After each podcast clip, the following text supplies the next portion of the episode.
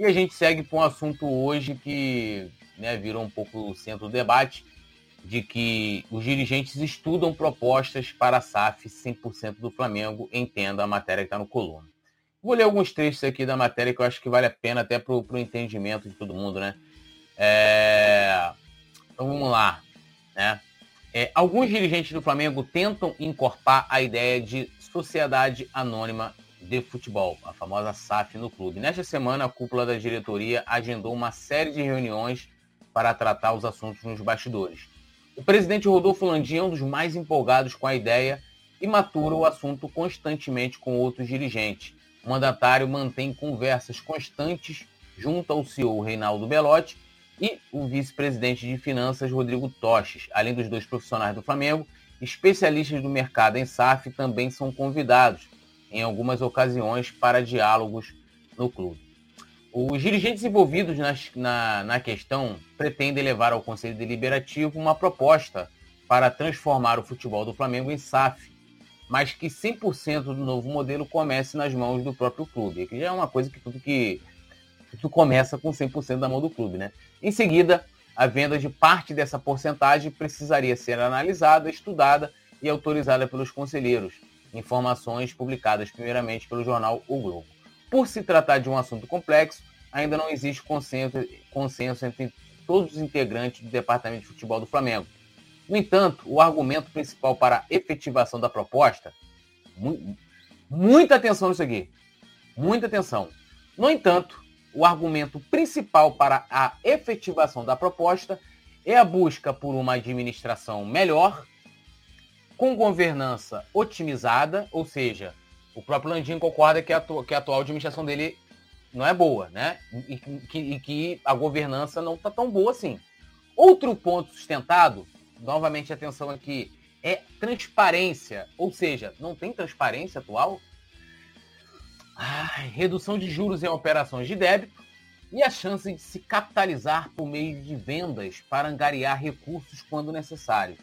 Através das redes sociais, o vice-presidente jurídico e geral do Flamengo, Rodrigo Dunch, negou qualquer avanço sobre a SAF no rubro-negro. Não é verdade, não existe nada de SAF, muito menos de SAF 100%. Existe sim, tá, gente? Isso aí está sendo amplamente debatido no Flamengo. Ele tá, não está sendo verdadeiro aí quando ele diz que não tem nada de SAF no Flamengo. Inclusive, ele é uma das pessoas que é, apoiam a ideia, né? Isso é falado nos bastidores. Como é um assunto complexo que gere polêmica, ele não vai falar no público. Já que não faz o menor sentido haver uma SAF e não captar. Nada mais chutado, apenas estamos conversando sobre SAF como qualquer clube do Brasil. Qual outro clube que não adotou a SAF que está tá, tá discutindo? Né? É uma novidade, é natural analisar, disse ele. É, olha, eu vou de novo falar o seguinte: sou totalmente contra a SAF no Flamengo e eu explico por quê, como já expliquei é, outras vezes. Quando você vai partir, olha só, a gente tem hoje no Flamengo um modelo de administração. A gente é uma, uma sociedade, né? É uma associação sem fins lucrativos, então isso faz com que esse modelo de, de, de associação faz com que o Flamengo não é, não é não pague alguns, alguns impostos, tenha desconto aí em alguns tributos, etc, etc, etc. Isso é um ponto. É, até porque você teria que mudar sua, sua, toda a sua, né, virando empresa, você muda, ou você vai separar o futebol, deixa o clube social, você tem várias questões. Outra questão é o seguinte, gente, todo clube todo clube no mundo, quando foi adotar a SAF, ele adotou, adotou por um motivo. Por que, que vocês acham que o Vasco adotou a SAF? Adotou porque é legal ou porque o clube estava, vamos dizer assim, é, em insolvente, né? Ou em falência, no, no popular. Por que, que o Cruzeiro virou SAF? Por que, que o Botafogo virou SAF? Por que suas gestões e diferente como o Flamengo, faliram o clube. Gestões de anos e anos, é, que o Flamengo também, boa parte, fez isso, né, gastaram mais do que deviam, então estavam em processo de falência. Eles só não faliram porque não, não são empresas normais. Né? E aí o governo dá toda aquela. E aí eu pergunto para vocês, na situação do Flamengo, um clube que hoje arrecada mais de um bilhão de reais, o que motivaria o Flamengo hoje se tornar SAF? Por que, que o Flamengo tem que virar SAF? Por que, que o Flamengo hoje, com menos de um ano de uma lei que foi aprovada em 2021, um ano que eu falo da prática da SAF no Brasil, Botafogo foi a primeira equipe, por que, que o Flamengo teima em discutir e, segundo está na matéria, já quer levar para o Conselho Deliberativo esse ano a SAF? Ah, vamos, a SAF vai ficar 100% no Flamengo. Claro, tudo que inicia vai iniciar 100% com, com o Flamengo, né?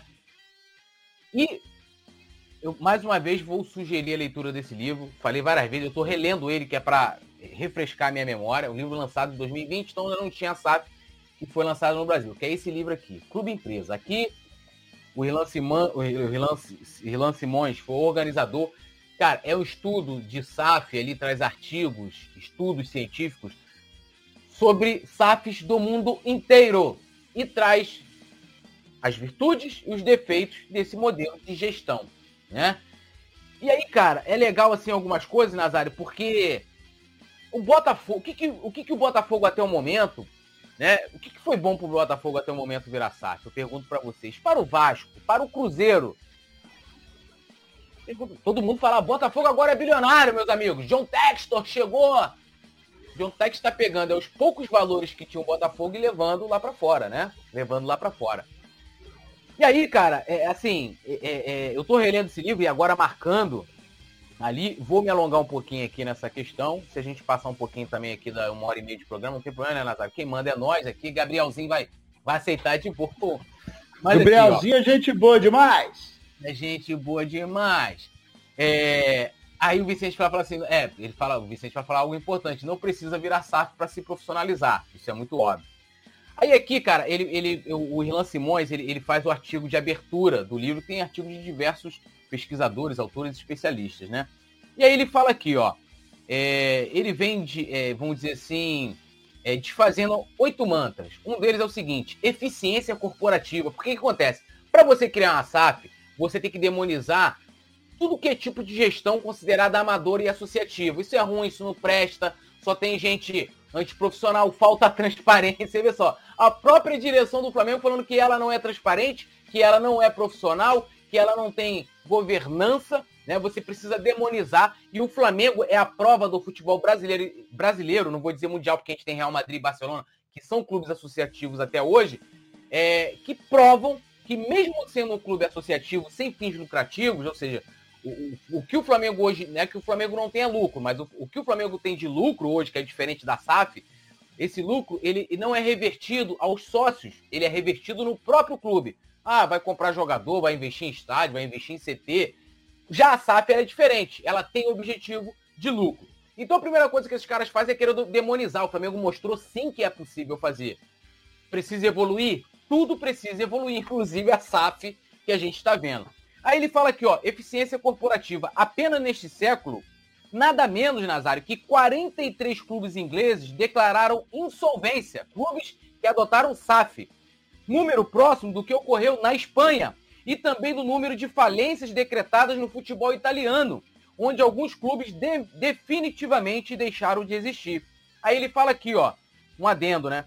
uma nota. Parma, Napoli, Palermo, Fiorentina e muitos outros que hoje desfilam no futebol italiano, na realidade são chamados de Phoenix Clubs, novas empresas de futebol às quais foram concedidos os símbolos e os resultados esportivos daquela empresa que foi liquidada. Ou seja, esses clubes adotaram a SAF, faliram com a SAF, e a gente está falando de clubes grandes de futebol italiano. Parma, Napoli, Fiorentina, Palermo já é de segundo escalão. Faliram tiveram que fazer um conglomerado e deixar que esses clubes usassem as marcas falidas né, de Fiorentina. Isso aí é um dos resultados, né?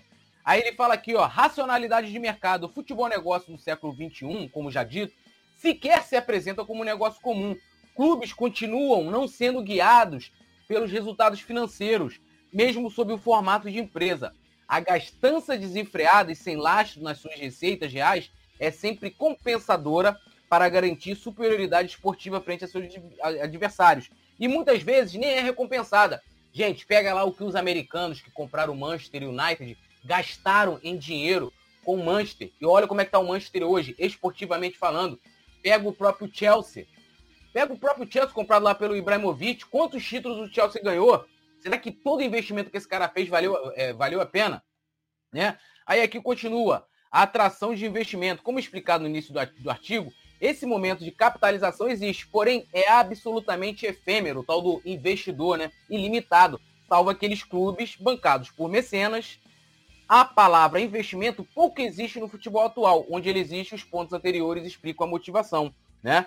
É, liberdade da política, né? Sociedades anônimas convencionais são guiadas pelo lucro, mas, mas estão sempre convivendo com as divergências entre seus acionistas, que muitas vezes redundam em disputas judiciais. Nesse quesito, sim, as empresas do futebol são bem fiéis ao modelo. De toda sorte, quando se fala em política para se demonizar o formato legal associativo, não se cogitam outras dimensões da política, os interesses políticos eleitorais dos proprietários, ou seja, os caras que têm outros interesses e passam a investir né, no futebol. A gente tem vários exemplos disso, por exemplo, o, a, aquele fundo lá do Catar que investe lá no PSG, a gente sabe que o Catar é uma ditadura, não respeita os direitos humanos. Os caras compraram a Copa do Mundo para dizer que o país é uma outra coisa. A gente teve o próprio russo, o Abramovich lá, que comprou o Chelsea também, o cara envolvido em várias questões contraditórias, vou colocar dessa forma. O próprio, o grupo que comprou o City, formou o, o, o City também, lá, os sauditas, né? Que, preciso nem dizer como é que vive a Arábia Saudita, onde mulher não tem direito nenhum. Esse pessoal compra com esses objetivos. E fora outros, outros exemplos que temos, de pessoas que querem politicamente ter é, alçar. Então, como é que nada melhor? Pô, vou pegar um clube popular para me fazer conhecido, compro esse clube, invisto um dinheirinho lá e pá, vou ficar conhecido e me candidato a, a um cargo público, que é o grande objetivo dessa pessoa. Eu vou adiantar aqui, e aí nós vamos aqui para Portugal, Nazário. Apenas na década de 2010 foram oito clubes vítimas desse tipo de situação. Abriram suas portas para investidores que prometiam mundos e fundos, mas que abandonaram a SAD, lá é SAD, né? É, Deixando-as com fardo de dívidas ainda maiores, rebaixamentos consecutivos e uma desmoralização sem precedente. Aí ele, na nota ele coloca aqui, ó. Além de belenenses, tratado nos capítulos sobre Portugal, também contam histórias parecidas os seguintes clubes históricos. Atlético Clube de Portugal, Estrela da Amadora, Beira-Mar, União de Leiria, Leixões, Cova da Piedade, Olhanense, vários clubes. E aí, é, para ir concluir aqui, ele também fala aqui no livro, no livro, ó, se as associações civis não deram conta do negócio e precisaram se transformar em empresas, o que se pode exigir agora das empresas de futebol que deixaram explícito que também não dão conta do negócio, né? Isso olhando para países que já têm a SAF há mais tempo. É, e aí ele fala ó, que o modelo de associação é impecável e infalível, né? É, mas afirmam que se trata da única alternativa disponível capaz de impedir interesses privados estejam acima dos interesses de toda a coletividade que compõe o clube de futebol. Irmãos, nós temos hoje grandes clubes no futebol mundial aí se perdendo né, seus valores, torcedores, entendeu? Porque foram vendidas pessoas que não estão preocupadas com isso, em ganhar títulos, em respeitar a camisa, em respeitar as tradições. Eles estão preocupados em ganhar dinheiro. E sabe o que vão fazer no Flamengo? Aqui eu posso fazer uma futurologia. Eles vão querer criar essa SAF. Primeiramente, Nazário, pensando no poder. Sabe por quê? O atual grupo que está hoje no Flamengo quer se perpetuar no poder. Quer se perpetuar no poder. Então eles vão criar uma SAF, né? Vão dividir o futebol, vão colocar, sabe o quê? Olha, nós não vamos vender para forasteiros. Nós vamos colocar aqui não sei quantos por cento das nossas ações em capital fechado. Sabe para quê? Vocês, sócios do Flamengo, vocês vão comprar. E sabe quem vai comprar, amigo? Os milionários do Flamengo. Que, além de ter o poder, vão passar a mandar no futebol do Flamengo, vão passar a mandar e vão lucrar com isso. Porque de um bilhão e, e tantos milhões que o Flamengo arrecada por ano, 99% desse valor vem do futebol. E muita gente vai querer morder 30%, 40%, abocanhar 30%, 40%, ser acionista majoritário e vão vender por dentro. Vocês querem apostar nisso? Então, assim, se vocês querem que o Flamengo morra, que o futebol acabe do Flamengo e que interesses privados se sobreponham a interesses coletivos, que é o interesse do torcedor, hoje já não é o ideal, já não é bom. Eu, quando eu fiz aquela crítica no outro programa aqui, que falaram, ah, mas hoje não é assim que o futebol é autônomo, é até a página 2, meu amigo, porque se eles fizer, chegarem lá, eles não podem sair gastando dinheiro a rodo sem dar explicação, eles falam ali em transparência, querendo dizer que hoje não é transparente, mas há uma transparência, há conselho fiscal. E depois que se vira dono, meu amigo, aí esquece essa parada, entendeu? Então, é resistir a isso aí, é resistir. Esse livro aqui traz contrapontos. Eu pergunto a vocês, meus amigos, vou falar aqui, hoje o maior clube do mundo se chama Real Madrid, o que mais venceu a Champions League. Por que, que o Real Madrid, por que, que o Real Madrid não adotou, não vendeu o clube, não adotou o clube empresa, não adotou SAF lá na Espanha? Por que, que o Barcelona, que hoje não é o maior clube do mundo, mas é um dos maiores clubes do mundo de todos os tempos, por que, que o Barcelona não adotou SAF, não adotou clube empresa? Por quê? Ah, Túlio, mas clube empresa dá certo. Olha a situação do Manchester hoje, que foi que vendeu lá para empresa de americanos. Olha o que fizeram. Criaram até um outro Manchester lá, que os caras ficaram putos da vida. Vocês vão deixar vender o Flamengo? Se hoje, se hoje a torcida não é ouvida, você imagina o Flamengo com dono. Sabe por quê? Porque há poucos sócios que estão lá dentro sendo resistência e tentando levar a voz né, desses, dos excluídos que estão lá na, na arquibancada, ou não estão até mais, para tentar se contrapor dentro do que tá, dentro do estatuto, mesmo sendo minoria. Esses caras comprando, vendendo o Flamengo, eles mesmos vão comprar, eles mesmos vão mandar, eles mesmos vão passar, além de ter o poder, vão lucrar com o Flamengo. E, e já não fazem questão nenhuma de ouvir o torcedor, aí mesmo que não vão ouvir ninguém. Nazário, quero te ouvir. É bom, você falou tudo, né, cara? E aí, numa empresa séria, vamos lá, se a gente parar para analisar minimamente, né, minimamente a parte prática da coisa, numa empresa séria não se demite cinco funcionários igual o Flamengo demitiu o Domi, demitiu o Renato, demitiu o Rogério, demitiu o Paulo Souza e demitiu depois o. Quer dizer, demitiu não, o Dorival saiu. Dorival saiu, né? E ele, inclusive, já falou em alto e bom tom que é, com essa diretoria ele não volta para o Flamengo. Ele respeita a instituição, mas não respeita as pessoas, né? Então, só se a gente parar para pensar, e eu, eu, outro dia, o ano passado, eu, eu, eu cheguei a falar em alguns programas o valor que o Flamengo gastou com todas essas indenizações, todos esses contratos que foram é, finalizados antes do tempo, não? E obviamente tinham multas, né? O, o, Renato levou uma grana, o Rogério levou uma grana, o Domi levou uma grana, o Paulo Souza levou uma grana. Então, num, numa instituição minimamente, minimamente é, séria, não faria esse monte. Aí tem projeto, coisa e tal. Mas o, o, o Túlio acabou de esmiuçar muito bem tudo que aconteceu né, em Portugal, na Inglaterra, o, o Manchester City e toda, todos os o, o, os meandros, né? os, os caminhos para o, os calabouços do, do, do submundo do futebol. Tem muita coisa que acontece no futebol que a galera que senta na arquibancada não tem nem noção. Né? É, contratações que de repente aparecem do nada e você fala, pô, meu irmão, é que esse maluco foi contratado? Pô, como é que esse maluco tá jogando pra caramba? Pô, o cara joga, joga, o cara não joga nada, mas, pô, o técnico insiste em colocar esse cara. É, há quem diga, inclusive, que, por exemplo, todos os jogadores, ou quase todos os jogadores que foram vendidos para o exterior, eram jogadores que eram sistematicamente é, convocados para a seleção brasileira. Essa é uma explicação que a gente até hoje não teve. Então tem muita gente, muita gente no futebol que sempre ganhou dinheiro. Isso não é uma acusação. Isso é uma constatação, sou eu que estou falando. A história diz. Muita gente, mas é muita gente. Então, não existe o menor cabimento do Flamengo vender a sua marca. E quanto seria, gente, quanto seria? Hoje o Mbappé, o Mbappé, o passe do Mbappé vale mais do que Botafogo, Vasco e Cruzeiro juntos. Gente, o Mbappé não tem 30 anos. Quantos anos tem junto Botafogo, Flamengo, é, Botafogo, Vasco e, e, Cruzeiro? Se você juntar essas três instituições, né, é, o número de torcedores, a história desses clubes. Então, assim, é muita grana para alguns e pouca grana para o tamanho da, da, da história da instituição.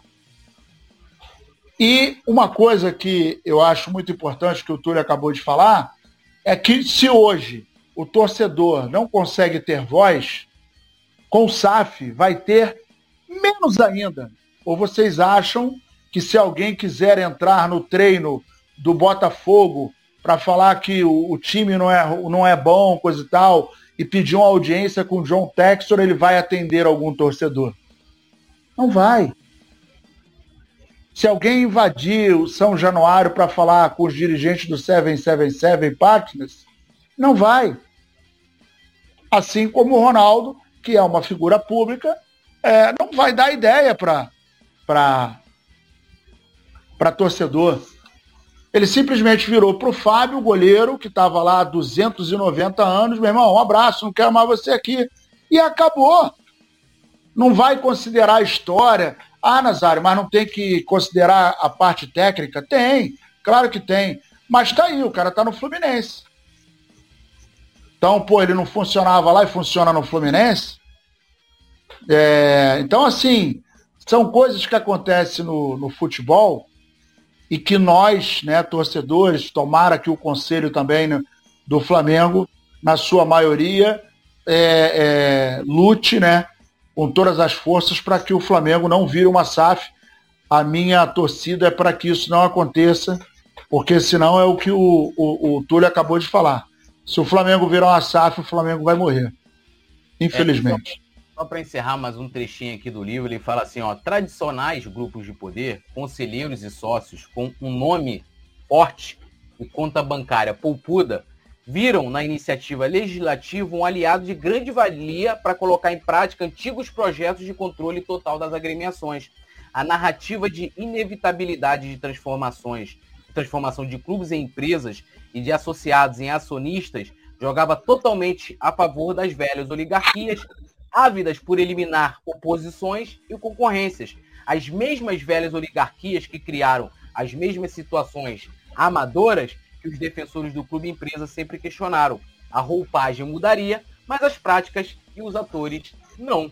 Por isso que SAF não é garantia de sucesso, que ter dinheiro, né? O objetivo do Flamengo, gente, é vencer, entendeu? O dinheiro, ele, ele faz parte do maior objetivo do Flamengo, que é vencer. Então o dirigente, quando ele é eleito no Flamengo, quando ele se coloca à disposição, ele não vai chegar lá só falar assim, olha, eu quero ganhar um bilhão, quero que o Flamengo tenha. Ele vai falar, ó, eu preciso, eu quero que o Flamengo tenha uma receita de um bilhão, porque eu vou fazer o, maior, o, o melhor time de, de futebol, o melhor time de basquete, para quê? Para vencer. Vendendo o Flamengo, como esses caras estão querendo fazer, para eles mesmos, para eles mesmos, até, meu amigo, se eles quiserem mudar a cor do, do time, quiser mudar o, o, tirar o urubu, porque com certeza não deve ser nenhum mascote que agrade a essa oligarquia burguesa que a gente tem lá no Flamengo, eles vão mudar e vocês nada vão poder falar. Eu espero que é, isso não aconteça no nosso, nosso time, até porque agora, gente, rapidinho, vai lembrar qual foi o clube que se colocou contra a obrigação de SAF no Brasil. Landim foi lá para Brasília para tirar essa obrigação do projeto original. Por quê? Porque o Flamengo não fazia sentido adotar uma SAF. Por que agora esse. Por que o desespero repentino? Eu pergunto a vocês.